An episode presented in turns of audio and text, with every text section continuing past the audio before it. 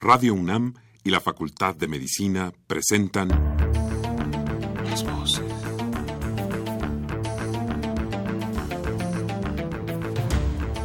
Voces. Las voces.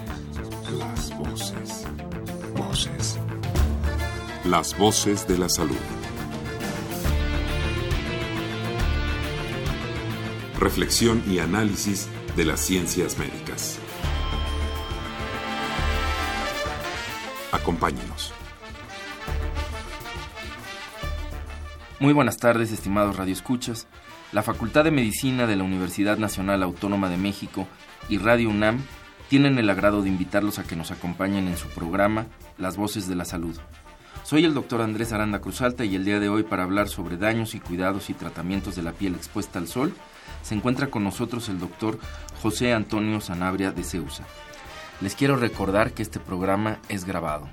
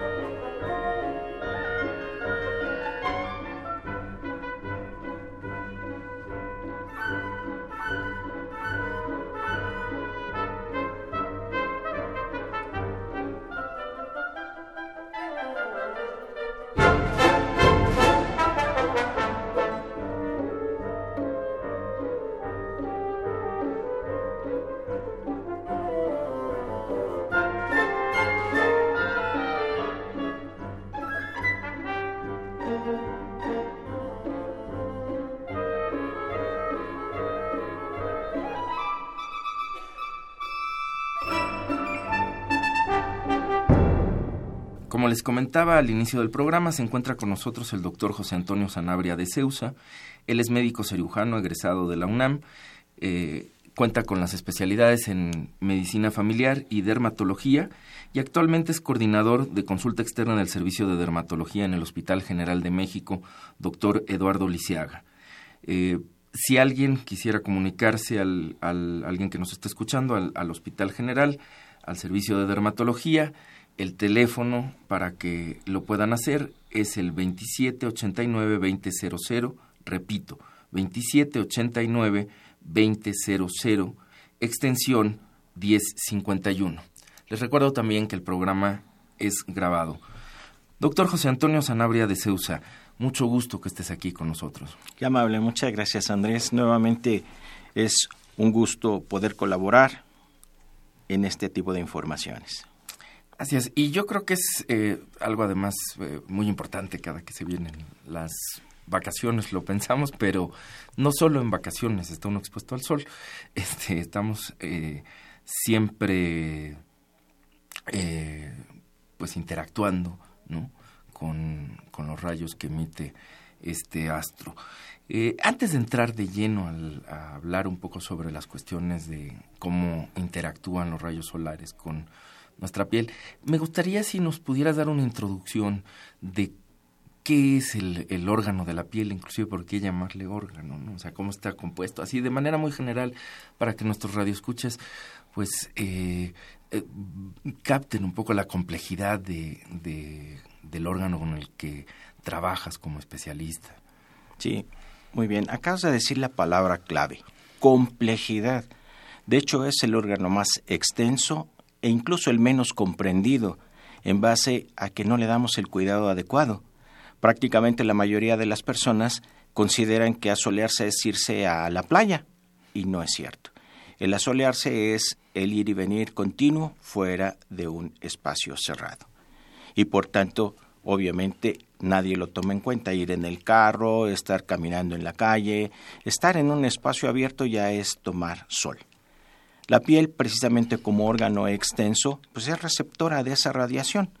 Estamos descubiertos para el sol y discretamente cubiertos por la ropa. La ropa tiene un factor de protección dependiendo de la textura, del grosor e incluso del color, pero finalmente es una protección. El órgano piel tiene básicamente tres divisiones. Una superficial, que es la epidermis, una media, que es la dermis, y una profunda, que es la hipodermis o tejido celular subcutáneo, que es la grasita. Prácticamente estas tres eh, interactuando con diversas líneas celulares y sustancias que se van a modificar incluso con esa radiación solar. Hay algunos otros eh, normalmente los, los mecos cuando estudiamos eh, el órgano de la piel hablamos de la piel y sus anexos. ¿Nos podrías aclarar un poco cuáles son estos anexos? Este, ah, es una, una, pregunta sumamente interesante.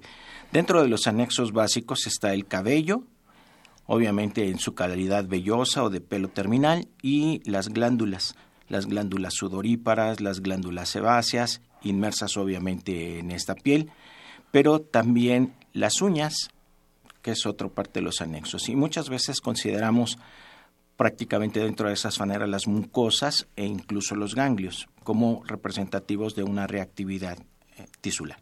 Bien, ahí va toda esa complejidad de este órgano que además eh, pues es el más visible, ¿no? Evidentemente, todos, todos lo ventajan y justo este y hablando de ventajas y desventajas, y para entrar un poco al tema que nos ocupa, ya decías, bueno, pues asolearse no es solo ir a la playa, o no solo lo hacemos cuando vamos a la playa con la intención de hacerlo, sino que, bueno, pues en los desplazamientos habituales de todos los días, en las actividades cotidianas, estamos expuestos al sol.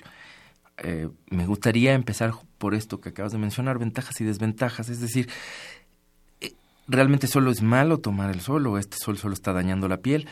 ¿O hay o podemos pensarlo mejor como en términos menos satanizables y hablar de las interacciones de estos de lo que son los rayos solares con la piel. Qué qué tipo de qué tipo de mecanismos metabólicos favorecen y qué tipo de daños se pueden producir justo por esto, ¿no? Habría que buscar ahí eh, un equilibrio entre estas cosas. Pero tú que eres el experto, ¿nos puedes platicar un poco sobre eh, cuál es la importancia y, la, y los posibles daños de esta interacción entre el sol y nuestro organismo a través, que se da inicialmente pues a través de la piel?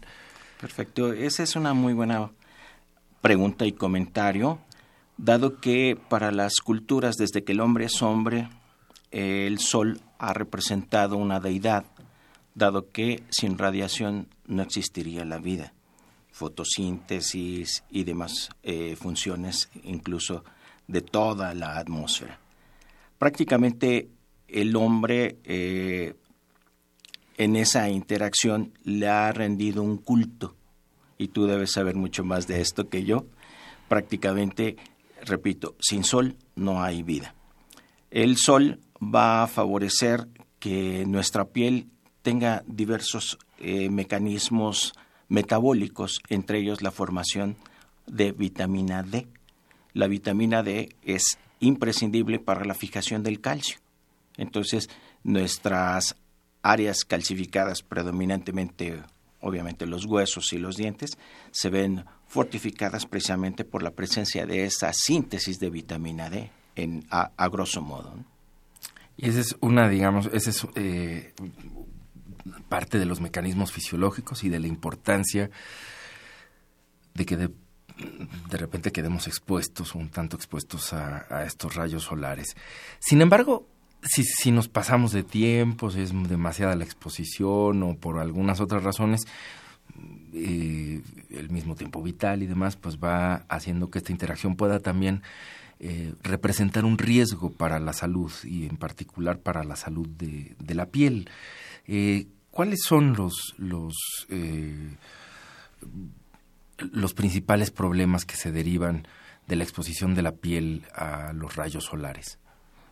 Empezando porque la piel va a reaccionar de alguna manera diciéndole, ya, ya no me siento a gusto, ¿cómo? Enrojeciéndose, una sensación ardorosa, una sensación de comezón que me va a determinar que la piel me esté avisando que está inflamada.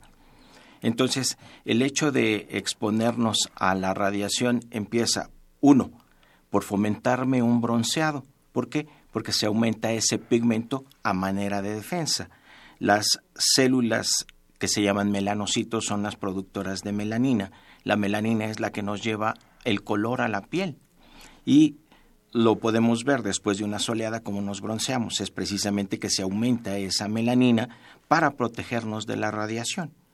Y en segundo lugar, con una exposición crónica, como por ejemplo los campesinos, como por ejemplo los marinos, va a engrosarse. Esa es la forma en que la piel se va a defender, pigmentándose y engrosándose. Entonces, no necesariamente eh, en un evento primario, un cáncer o un problema de tipo degenerativo. Pero primero sería, poco a poco puede llegar hasta allá. Ahorita entramos a esos problemas, pero, pero inicialmente hay una respuesta, eh, son estas las respuestas, digamos, de defensa de la, de la piel, ¿no? El engrosamiento, decías, y, la, eh, y la pigmentación, ¿no? Eh, ¿Es posible tener un cálculo o, más o menos certero o subjetivamente, cómo decir, cómo, quiero preguntarte esto, para pensando un poco en la gente que nos está escuchando, eh, se me ocurre que puedan decir, bueno, ¿cuánto es lo correcto? O sea, dado que pues hay cosas que son beneficiosas de esta exposición al sol y dado que nos están planteando que hay también estas iniciales respuestas frente a lo que ya sería el daño. Estabas hablando de, gente que tiene ocupaciones pues que se exponen terriblemente al sol. Este, ¿Cuánto sería lo aceptable? ¿Es posible dar un número en cifras, digamos, de temporalidad, un tiempo que podamos pasar al sol sin que sea demasiado grave? Eh, ¿O subjetivamente cómo medir esto? ¿Cómo saber y decir, bueno, si me estoy pasando, necesito cuidarme, necesitamos algún empezar a pensar cómo prevenir o si tengo una actividad que me mantiene como mucho tiempo expuesto al sol, eh, ¿qué es lo que podríamos hacer? Bien. Básicamente juega un papel importante el tipo de piel que tengamos. Hay ya clasificaciones establecidas en la literatura médica en donde definen los tipos de piel. Para ser breve, el tipo de piel que tenemos en México está considerado dentro del grupo de las tres o cuatro de los fototipos actuales, que es un moreno claro y un moreno oscuro. Pero, por ejemplo, el tipo 1 es un blanco lechoso, que jamás se va a broncear, se va a quemar, se expone y se quema. El tipo 2 es un blanco, pero que ya tiende a, a tener cierta calidad de protección y el tipo 3 o 4, que es el que habitualmente tenemos en nuestro medio, es un poquito más resistente. El horario en que se tome la radiación solar es muy importante. Se calcula que entre las 10 y las 2 de la tarde es la cantidad de radiación más intensa. En los artículos recientes, pues ya se habla de hasta las 4 de la tarde. Entonces, si el individuo se empieza a solear a las 7 de la mañana, es menos la cantidad de sol que recibe, pero a partir de las 10 es mucho mayor. Y ahí es donde juega un papel importante su tipo de piel, en qué eh, área se está exponiendo, porque no es lo mismo exponerse en área abierta, por ejemplo, en la nieve, en el campo, en la arena, en el mar o en las alturas porque también la altitud y la latitud juegan un papel importante para la cantidad de radiaciones que está recibiendo. En específico, cada individuo es particularmente sensible a una radiación y cada uno lo va a determinar. Alrededor de 30, 40 minutos uno ya se empieza a cubrir con la mano, a quitarse de, de esa radiación, buscar la sombrita y demás. Eso es en términos comunes básicamente 30 40 minutos es cuando ya la piel empieza a dar una reactividad. Si nos pasamos de ese tiempo, pues yo creo que esto es algo que todos hemos, si no experimentado en carne, aquí literalmente en carne propia, pues por lo menos hemos visto muy cercano, ¿no? Porque todos creo que tenemos la idea de lo que es una quemadura solar, este quizás no la idea de un especialista, la idea correcta, y eso es lo que te, te, quisiera preguntar. Cuando se nos empieza a pasar el tiempo, por, ya sea por la sensibilidad de nuestra piel, ya sea porque estuvimos en un horario pues donde la incidencia era, era más fuerte o, inadecuado, como decías, ya sea porque, eh, bueno, porque se van juntando estos factores, ¿no? No es uno u otro, sino que confluyen, este, y al final, bueno, pues mm, eh, empiezan a presentarse una quemadura solar que nos comentaras un poco sobre la sintomatología, que decía yo quizás es un poco clara, pero también a la par de, eh, no sé, de las, eh, no todas las quemaduras solares son iguales, ¿no? Supongo ustedes como especialistas manejan alguna clasificación, alguna forma de entender cuáles son y cómo va cambiando la sintomatología de un nivel a otro nivel, si, si nos puedes hacer favor. Sí, principalmente el individuo va a notar un enrojecimiento Segundo, acompañado de una sensación ardorosa. Y ese es el momento en que él mismo va a decir, hasta aquí, ya, ya me asolé de más. Incluso lo podemos ver en muchos turistas cuando llegan al servicio médico de, los hoteles, precisamente porque ya se les pasó el, el tiempo de una buena exposición o una adecuada exposición. Incluso a pesar de que traen una ropa, pero a lo mejor, a mejor porque es una ropa vaporosa, ¿no? Es una ropa muy holgadita o muy delgada y eso permite la, entrada de radiación. Aunque muchas veces dicen, no, pues traigo los lentes, sí traigo el, sombrero, sí traigo, sí traigo, sí traigo, pero definitivamente la radiación por reflexión nos está llegando por todos lados. Obviamente eh, en esa sensación el ardor es básico, es lo primero que va a empezar a sentir el individuo y esta sensación, como es una sensación modificada del dolor, puede trascender a, incluso una sensación no nada más ardorosa, sino ya dolorosa o incluso hasta de prurito, que es la comezón. Bien, algunas veces se forman, se llegan a formar eh, ámpulas ahí, ¿no? Eh, esto es eh, ya en una fase de mayor exposición todavía. Por supuesto, por supuesto, porque hay un fenómeno inflamatorio muy intenso que va a favorecer que las células se hinchen, por decirlo de alguna manera, aumentando su contenido líquido intracelular y extracelular que se va a traducir clínicamente como formación de vesículas o incluso ampollas, generalmente de contenido seroso, y que hablan ya de un fenómeno inflamatorio mucho más intenso. Cuando ocurren este tipo de, fenómenos ya de quemaduras, estas personas que decías llegan ya a veces al servicio, a los hoteles, o, si no, tienen que ir a ver al médico.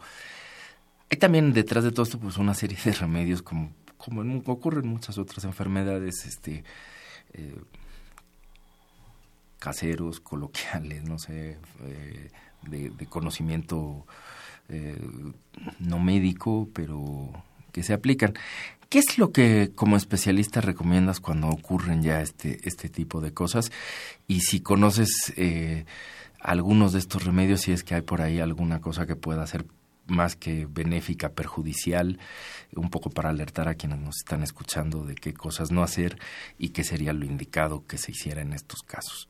Sí, e, esa es una pregunta sumamente interesante porque en nuestro medio es sumamente frecuente el remedio casero. Y hay algunos que pueden ser realmente útiles y benéficos, pero hay algunos que pueden incluso ser contraproducentes. Dentro de los remedios caseros útiles por trascendencia, por ejemplo, los fomentos con agua de manzanilla. El, el, más, el menos, dice agua de manzanilla. Y la manzanilla tiene eh, sulisona, que es una sustancia antiinflamatoria y le puede ser de utilidad.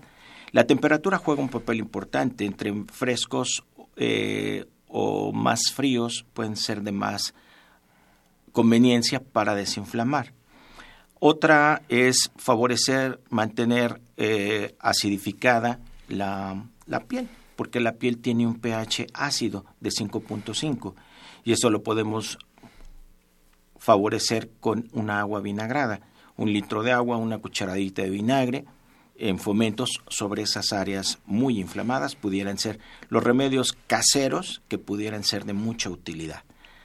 Lo que sí nos recomendamos es empezar a utilizar fármacos, porque hay incluso algunos antihistamínicos por vía tópica que los utilizan como eh, antialérgicos y en realidad son sensibilizantes y pueden ser contraproducentes.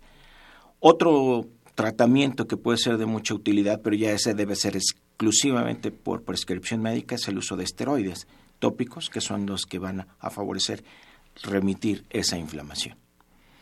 Bien. Eh,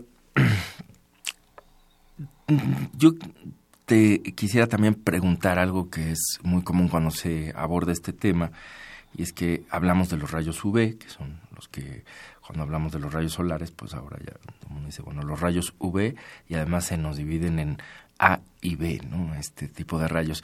Eh, ¿a, qué, ¿A qué se refieren estos, estos términos, estos conceptos, y cuál es su importancia de, de que los comprendamos, digamos, dentro de este, de este tema? Sí, es es un concepto que debemos tener muy en cuenta, obviamente no para manejar a nivel poblacional, ¿no? Es decir, eh, longitudes de onda, cantidad de energía, pero básicamente es eso. Las radiaciones ultravioleta, que es la V, eh, se dividen en tres, en la A, en la B y en la C, prácticamente de diferente longitud de onda, entendiendo por longitud de onda la cantidad de energía eh, transmitida por nanómetros, que es una medida estándar, para eh, catalogar su intensidad en nanómetros. La VC, VBC, perdón, que es la radiación ultravioleta C, es francamente cancerígena, pero afortunadamente se queda o se bloquea por la capa de ozono que tenemos en la atmósfera. Entonces esa no nos llega, afortunadamente, porque si no cada vez tendríamos más casos de cáncer. La VA es, eh, y la VB son las que pasan y que incluso son las causantes del fotoenvejecimiento y la posibilidad de una carcinogénesis. Bien. Y en... Decías hace un rato, bueno, antes de llegar a los problemas del cáncer, pueden ocurrir también otra serie de, manifestaciones, ya mencionabas dos que son, digamos, iniciales, el aumento de grosor y el aumento de pigmentación, pero, digamos, en ese rango que iría desde estas respuestas, llamémoslas más o menos fisiológicas de la piel a la exposición del sol, a las enfermedades que todo mundo quizás ubiquemos ahorita, que serían los cánceres de piel a consecuencia de la exposición de precisamente de este tipo de rayos eh, ultravioleta que hacías mención hace un momento. Hay también una serie de entidades patológicas, ya algunas, que se producen por los efectos del sol, ¿no? El fotoenvejecimiento que estabas mencionando, este, eh, y algunas otras. No sé si quisieras hablarnos un poco de estas enfermedades que pueden eh, derivarse y que están en ese espectro entre las que comúnmente eh, se utilizan en la publicidad y de estas otras de las que casi no se habla, ¿no? Sí, en realidad el sol como espectro benéfico nos ayuda mucho, como ya dijimos, en el aspecto metabólico, pero en el aspecto patológico, desgraciadamente, eh, nos condiciona un envejecimiento prematuro. Entonces, al envejecer prematuramente la piel tiene menos capacidad de regenerarse. Al tener menos capacidad de regenerarse se hace más susceptible, uno, a infecciones, dos, a cambios degenerativos de, de, tipo benigno, como serían el léntigo solar, las queratosis seborreicas, pero también cambios inadecuados, como sería la eh, queratosis actínica, que son lesiones que son muy crónicas y que son precursoras del cáncer epidermoide. Y em, prácticamente se ve más en gente blanca esto. No es que los morenos estemos exentos, ni la piel oscura sea menos eh, factible, pero sí se ve pero principalmente la, la, blanca.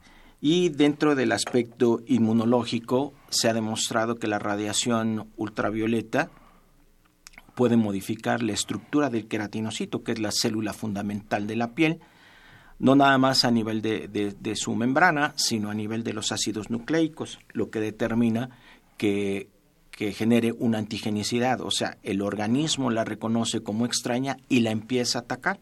Factores inmunológicos, como lo vemos en ciertas enfermedades como el lupus eritematoso sistémico. Bien, este envejecimiento del que nos estás hablando y que tendría como manifestaciones estas eh, que mencionabas, este fotoenvejecimiento, ¿cómo se reconoce? Eh, o sea, una persona que nos esté escuchando puede tener la duda y decir, bueno, tengo o no tengo... Eh, estado expuesto, tengo algunos datos, debería de ir a visitar a un médico, esto, eh, ¿cómo, ¿cómo reconocer este, este envejecimiento de la piel? Bien.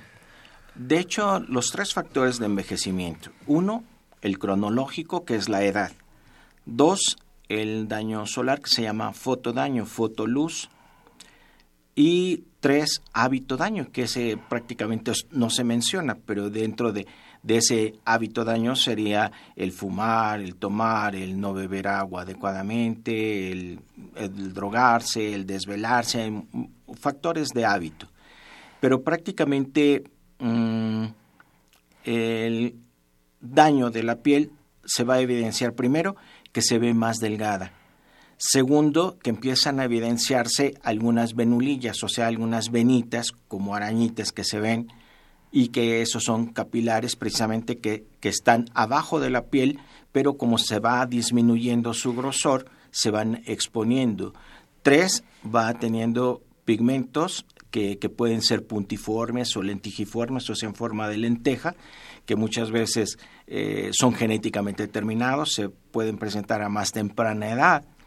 Pero, por ejemplo, eh, las manchas estas se llaman léntigos solares y ese sería un dato para pensar que hay daño solar también, esas manchas de, la piel. Eh, ¿Hay que hacerles algo a esas manchas? Habitualmente son estéticas, como el, el daño se va implementando paulativamente, eh, generalmente no tienen un comportamiento hacia una carcinogénesis, pero sí a un factor estético, y la mayoría acude básicamente porque esa mancha no le gusta. Y otros por alguna duda, ¿no? De, oye, ¿no será algo malo? Y generalmente se pueden tratar. Definitivamente podemos utilizar nitrógeno líquido, para tratar de destruir ese tejido, pero el daño ya está, ya está hecho. Pero sí se puede ofrecer, digamos, alguna opción estética como el nitrógeno. Esto, esto desde el punto de vista estético, puede ayudarle al paciente. Si, si dice esto no me gusta, es, puede ir, consultarlos y lo van a aceptar. Por ejemplo, en el caso del servicio del Hospital General, eh, ¿reciben este tipo de pacientes? Sí, sí, sí, sí, definitivamente esa población abierta y obviamente es una necesidad sentida. Ok. Este, ¿Qué tanto afectan estos cambios? Que nos platicaras un poco, y quizás van dos preguntas un poco de la mano. ¿Qué tanto afectan, más allá de la parte estética que ya mencionabas, eh, qué tanto pueden ir afectando paulatinamente todos estos posibles cambios digamos, las funciones de la piel. Pero antes de eso también, si nos podrías platicar un poco, porque pues como que la piel está ahí, la vemos, es muy obvia, es muy evidente, pero yo digo, quiero decir que eso es como, al mismo tiempo es un gran engaño, ¿no? Porque al estar ahí, pues pareciera que es muy obvio que la vemos, o sea, es decir, un órgano interno, pues mucha gente no que no se ha acercado a la medicina y demás no tiene mucha idea, pero la piel, pues todos no importa qué estudios tengas, no importa lo que sea, la ves y en apariencia pues es muy evidente, o sea, está, está ahí. Sin embargo, lo que ya no es tan evidente son sus funciones como órgano y si nos podrías hablar un poco de ellas y decirnos qué tanto estos cambios que estás hablando van repercutiendo o si repercuten de alguna forma en esta en, en estas funciones que me parece que ya para nada son aparentes, ¿no? Sí, muy bien. Principalmente si se van modificando todas estas funciones, por ejemplo la sudoral, por ejemplo la sebácea, el cambio de pH, el, ah, el componente de flora normal, se, sí se van modificando y obviamente a, a mayor exposición mayor daño, por supuesto. Esto es directamente proporcional, incluso la misma longitud de onda, la misma cantidad de energía de la radiación ultravioleta es directamente proporcional hacia el daño que se va generando. Entonces, por supuesto que sí se van modificando todas sus funciones e incluso la de regeneración. Y dentro de esa regeneración, por ejemplo, una herida puede tardar más tiempo en cicatrizar porque ya no tiene la capacidad de ese tejido de renovarse en forma de, tiempo adecuada. Y, por ejemplo, un, dato eh, que vemos muy comúnmente en los antebrazos de, de, las personas muy asoleadas se ven como moretones y esas son fragilidad capilar que se va haciendo precisamente porque se pierden la, la, función de regeneración y obviamente el grosor, el colchoncito que pueda tener esa, esa vascularidad se pierde y se rompen esos vasos con mucha facilidad, dando lugar a esos clásicos moretones cual, que al rascarse se presentan. Vamos a hacer en este momento una pausa. Les recuerdo que estamos conversando eh, sobre la, el daño, los cuidados y tratamientos de la piel expuesta al sol con el doctor José Antonio Sanabria de Ceusa. Eh, vamos a la pausa y volvemos enseguida.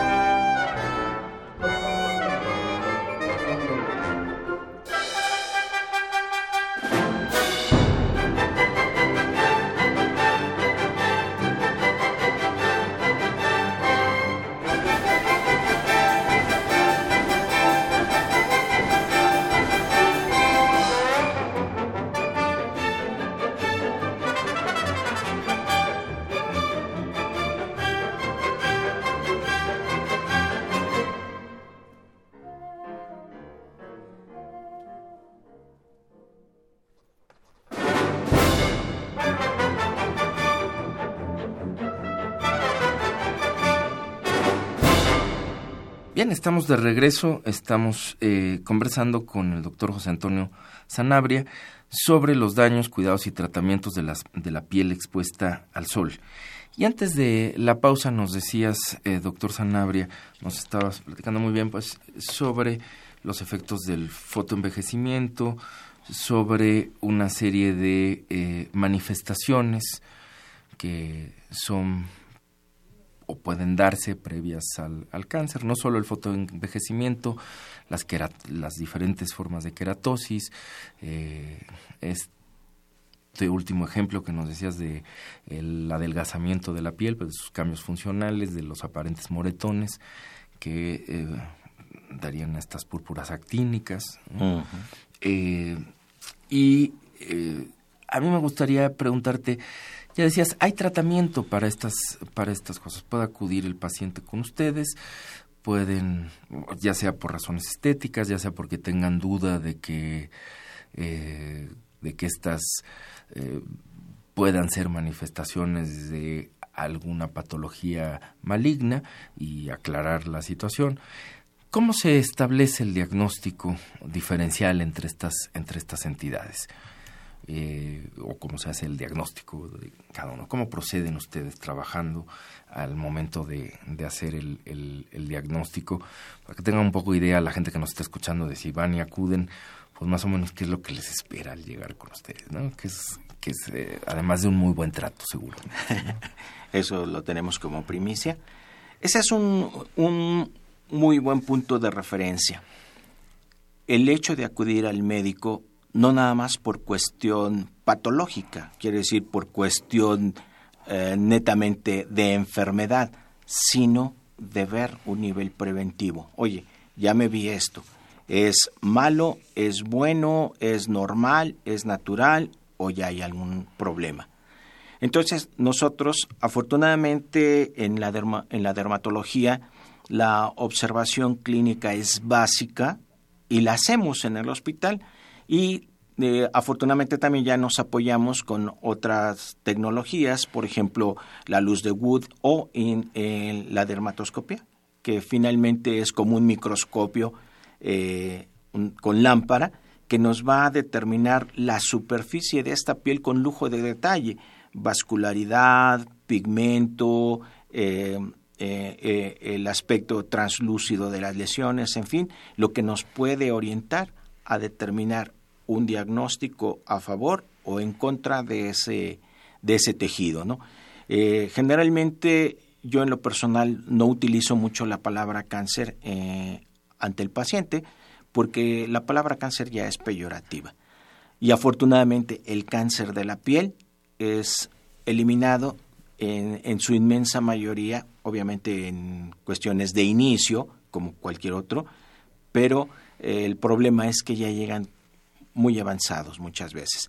Por eso, el nivel preventivo que digan, me vi algo, voy, que me determinen, es algo degenerativo, pero de cronoenvejecimiento o degenerativo que me puede generar un cáncer. Por ejemplo, la queratosis actínica, esa sí es precursora de carcinoma epidermoide en estado evolutivo. Sin embargo, hay algunos estudios que ya determinan que es un carcinoma epidermoide in situ. Quiere decir que ya hay células de transformación maligna y esas se tienen que tratar, que incluso la nobleza del tratamiento de las queratosis actínicas puede ser tópico, o sea, con unas eh, cremas o ungüentos especiales la, podemos revertir en un porcentaje importante. Bien, y podrías, eh, creo que este, este punto es eh, muy importante, ¿podrías explicarnos o platicarnos más a fondo qué es esto de la queratosis actínica? Perfecto, sí, eh, es qué bueno que me haces esa observación, porque la queratosis actínica la voy a definir como una, clínicamente como una mancha roja a la cual se le cubre con una escama muy fina y la gente habla de tecatitas que se, se las tira e incluso sangran. Ese es un exudado seropurulento que se hace precisamente por un estado reactivo de esta piel. La tecatita es una costrita que se hace y se vuelve a hacer y se vuelve a hacer. Entonces serían datos claves. Es una mancha roja que tiene una fina descamación y que tiene un exudadito que se traduce como una costra muy fina cerohemática y que se la están quitando. Principalmente sale en áreas expuestas al sol y principalmente en personas blancas. Pero los morenos no estamos exentos e incluso, dato importante, también en la piel cabelluda. Porque pueden decir, no, pero aquí no, en la cara no tengo, pero en la piel cabelluda sí, cuando ya no tenemos pelo. Claro, zonas expuestas, nada más para aclarar que nos estamos entendiendo. Estarías hablando justamente de esas zonas, ¿no? La cara, el cuello, los brazos, las manos, eh, en general, eh, por lo menos en estas zonas, ¿no? A lo mejor en zonas más tropicales, inclusive algunas partes de, las piernas y demás pueden ser consideradas, a las que habitualmente no van cubiertas por la ropa, ¿no? Para, Así es. Para entendernos. Entonces, bueno, uno se ve una lesión como esta, este, que le salen esto que a veces se refiere como tecatitas, ¿no? Esta costrita que se arranca, que se, que tiene esta, este tipo de secreciones, eh, que vuelve a formarse y que otra mm. vez me vuelve a arrancar, que puede sangrar, una manchita roja que está ahí a lo mejor en la cara, a lo mejor en el cuello, como decías tú, hasta en el, en el en el cabello, ¿no? Bueno, en, la, el cuero cabelludo, la zona cubierta de pelo. Eh, y en ese momento, bueno, pues lo recomendable es que vea uno un médico, ¿no? Para que establezca el, diagnóstico. Eh, la biopsia sigue siendo una opción. Eh, ¿Qué tanto ha venido a modificar, digamos, el uso de estos instrumentos, como decías, la luz de Wood, este, el dermatoscopio, a el, la utilización de una biopsia para determinar si sí estamos frente a una queratosis actínica o si ya los bordes o en algunas otras partes hay eh, ya se empieza a hablar de algún tipo de, carcinoma o de alguna forma que se esté malignizando y que oriente el diagnóstico importante porque que orienta después pues ciertas posibilidades terapéuticas y además clasificatorias y otras cosas que nos importan mucho a los médicos, ¿no? Sí, eh, la biopsia definitivamente es uno de los procedimientos de, de, de mucho sustento, ¿no? ¿Por qué? Porque nuestra clínica y nuestra aparatología mm, puede ser limitada. ¿Por qué? Porque hay eh, diversas variedades de, manifestaciones y dentro de ellas, por ejemplo, podríamos poner que, hay un tejido eh, hiperqueratósico, o sea, que está más engrosado, más elevado y con la maniobra clínica no alcanzo a evidenciar con detalle. En cambio, ya la biopsia, al ver todo el espesor de, la piel, llámese epidermis, dermis y, e hipodermis, ahí puedo ya decir, la celularidad es tal, los bordes y el lecho están tomados o no están tomados para poder determinar el grado de, afectación que pueda tener esta piel. Entonces, definitivamente la biopsia es un, procedimiento sumamente útil. Y esta biopsia, un poco para, lo, mm, para quienes nos escuchan, bueno, voy y me, me van a hacer una biopsia. Esto es tomar una muestra del tejido, ¿no? Este, para que el especialista, el patólogo especialista en, en, piel, pueda eh, proceder, procesarla y observarla y determinar este tipo de cuáles son las condiciones de las de las células que están conformando la muestra y tengan construir así digamos una, una idea diagnóstica. Pero me importaría aquí que habláramos sobre esa toma de la muestra este realmente es para asustarse o, cómo es que se hace esto a qué se va a qué va a someterse un paciente que llega con una o sospecha que tiene una queratosis actínica o alguna otra lesión y que va a requerir una biopsia de piel. ¿Qué es lo que, qué, es lo que van a hacer ustedes como especialistas? ¿Cómo se toma esta muestra de, tejido? Dijiste las palabras claves. Eh, ¿Qué me van a hacer? ¿Por qué me la van a hacer? El, toma, eh, el tomar una biopsia es un procedimiento realmente sencillo. Prácticamente es, como su nombre lo indica, ir a observar un tejido vivo y que habitualmente podemos tomar hasta un sacabocado, una muestra de aproximadamente 3 a 4 milímetros, prácticamente incluso en muchas ocasiones ni sutura requiere por el mismo tamaño, pero el espesor es muy importante, o sea, llevar las tres capas de la, de la piel que ya hemos mencionado. Es importante informarle al paciente, decirle, le vamos a tomar este estudio para determinar las características celulares y de su tejido específicamente vistas por el patólogo, dado que en ese procesamiento nosotros ya no intervenimos eh, en la forma en la parte clínica y él nos va a determinar el, eh, la cantidad de, de, las células, la distribución de las células, el tipo de células y con esto damos un diagnóstico mucho más específico y obviamente el pronóstico.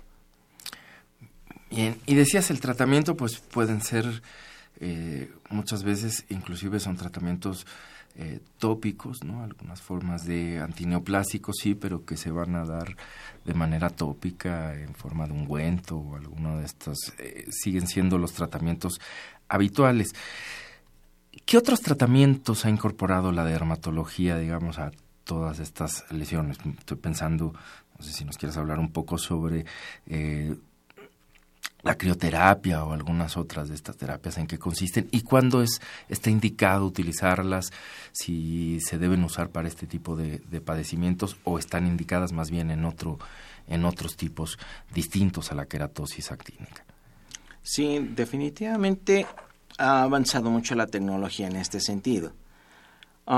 Los tratamientos cada vez van siendo más efectivos y más nobles en un momento dado, pero por ejemplo, um, el tratamiento ya para una queratosis actínica se tiene que observar porque eh, detenidamente en cuanto a evolución, porque no necesariamente es una o dos lesiones, es, un, es una piel muy dañada de tiempo y que obviamente hay algunas que se notan más y otras que se notan menos. En muchas de las ocasiones, por ejemplo, al usar 5-fluoracilo, que es un, es un tópico que, va a destruir mucho de ese tejido proliferante, pero desgraciadamente cuando ya es una epidermoide ya no, ya no responde. Entonces ahí es cuando ya entran los otros procedimientos, que si es muy limitada visiblemente con el dermatoscopio, la podemos congelar, dando lugar a la criocirugía. Pero si, en, si ya no vemos que esté bien delimitada, nos inclinamos más por el, por el tratamiento quirúrgico. Porque muchas veces hasta en una eh, condición muy sutil o muy mínima, si sugerimos mejor quitarla para que no su historia natural me determine un grado de progresión o de invasión. Bien. Eh, ahora, estamos hablando, y te has centrado prácticamente en estas dos formas de, malignidad que están derivadas al, pues de manera muy directa con la exposición solar, que es el tema que nos, que nos toca. quisiera nada más eh, tocar, digamos, el otro, si, si estás de acuerdo un poco, la, la el otro tema que a lo mejor no está tan ligado con esto, pero insistir siempre en los programas un poco hacia nuestra población. Eh, estoy pensando en cuándo un lunar eh, que puede de llevarnos esto ya quizás no es directamente asociado con el sol o tan directo como en estos, pero cuando un lunar también puede hacernos sospechar que hay ahí, que puede haber algo de, que no es normal, que puede ser maligno y que necesito visitar al dermatólogo. Así brevemente, solo como un mensaje de prevención para, para quienes nos escuchan. Bien, básicamente tenemos el, el clásico abecedario, A, B, C, D, E. A, de asimetría. Si yo veo simétrica una lesión, me habla más de benignidad a que si la veo asimétrica. B, los bordes. Si yo veo bordes de esta lesión bien definidos, me habla más de benignidad que de malignidad. Si yo los veo festoneados, eh, irregulares, unas partes se notan menos, unas partes se notan más, me habla más hacia malignidad. C, color. El color debe ser uniforme, homogéneo. Si yo lo veo irregular, ahí veo partes más claras, veo partes más oscuras, ahí tengo que poner unos focos de alerta. D, diámetro. Aquí la literatura no se ha puesto de acuerdo al 100%, pero se habla de lesiones mayores de 6 milímetros y en algunos autores mayores de un centímetro. Y E de evolución. La evolución que pueden ser nevos congénitos o nevos adquiridos. Los nevos congénitos son el 1% prácticamente y los nevos adquiridos el resto. Bien, y perdón porque me salí esa parte, pero creo que es muy importante esta información, viene a complementar un poco lo que estamos platicando y además con lo que me gustaría que fuéramos cerrando el programa, que estamos por terminar, y que es con algunas recomendaciones en cuanto a la prevención. Yo creo que esto es lo que está esperando todo el mundo que nos está escuchando. Pues está, qué bueno que ha avanzado mucho la técnica, qué bueno que se nos pueden ofrecer muchas cosas, pero pues siempre es mucho mejor eh, prevenir, ¿no? Entonces, eh, ¿qué tipo de cuidados generales recomiendas para quienes nos escuchan? Tanto para la exposición cotidiana, porque yo creo que hemos dejado dos cosas sobre la mesa, ¿no? Hay una exposición cotidiana al sol y una exposición pues que a veces buscamos debida o indebidamente, pero la buscamos pues, en estas temporadas vacacionales, por ejemplo, ¿no? Este ¿Qué, cómo, ¿Cómo cuidarse en unos casos y en los otros? ¿no? ¿Qué, ¿Qué es lo que sería recomendable, así en términos de lo que se le puede recomendar a la población en general? Bien, ah, ya sea una exposición cotidiana o ya sea una exposición por esparcimiento, obligadamente sí tenemos que utilizar un protector solar. Ya es lo que se ha determinado fehacientemente que, que impide que ese fotodaño se llegue a presentar en forma más temprana.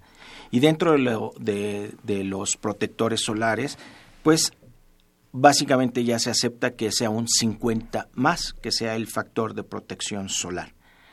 No recomendamos los cosmecéuticos, o sea, aquellos que compramos en el súper. Siempre sugerimos que sea un eh, laboratorio médico el que esté sustentando ese factor de protección solar. 50 más y ya con eso estamos cubiertos. Pero, ¿cuáles son los detalles que tenemos que tener en cuenta? Uno, cantidad de aplicación. Y dos, el horario de aplicación. Generalmente consideramos que una sola aplicación en la mañana y ya me duró todo el día. Y pues no es cierto.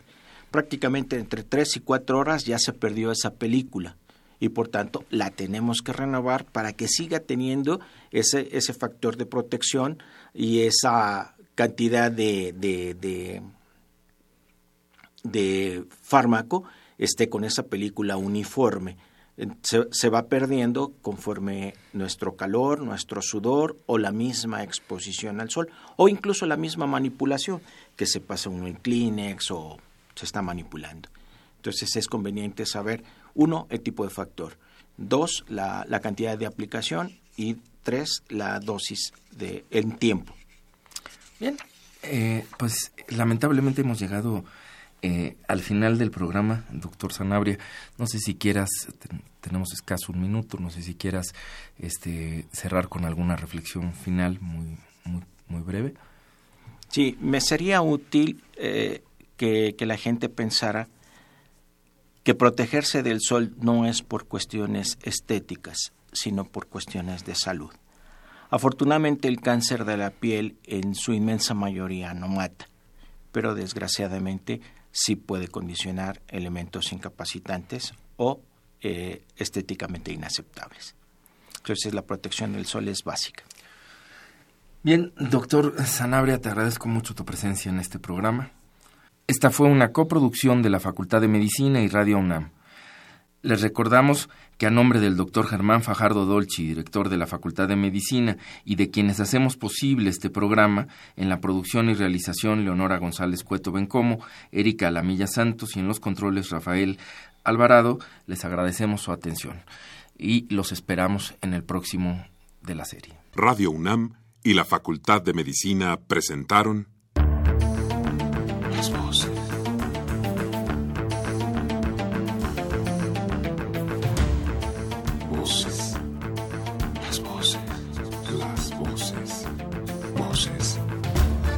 Las voces de la salud. Reflexión y análisis de las ciencias médicas.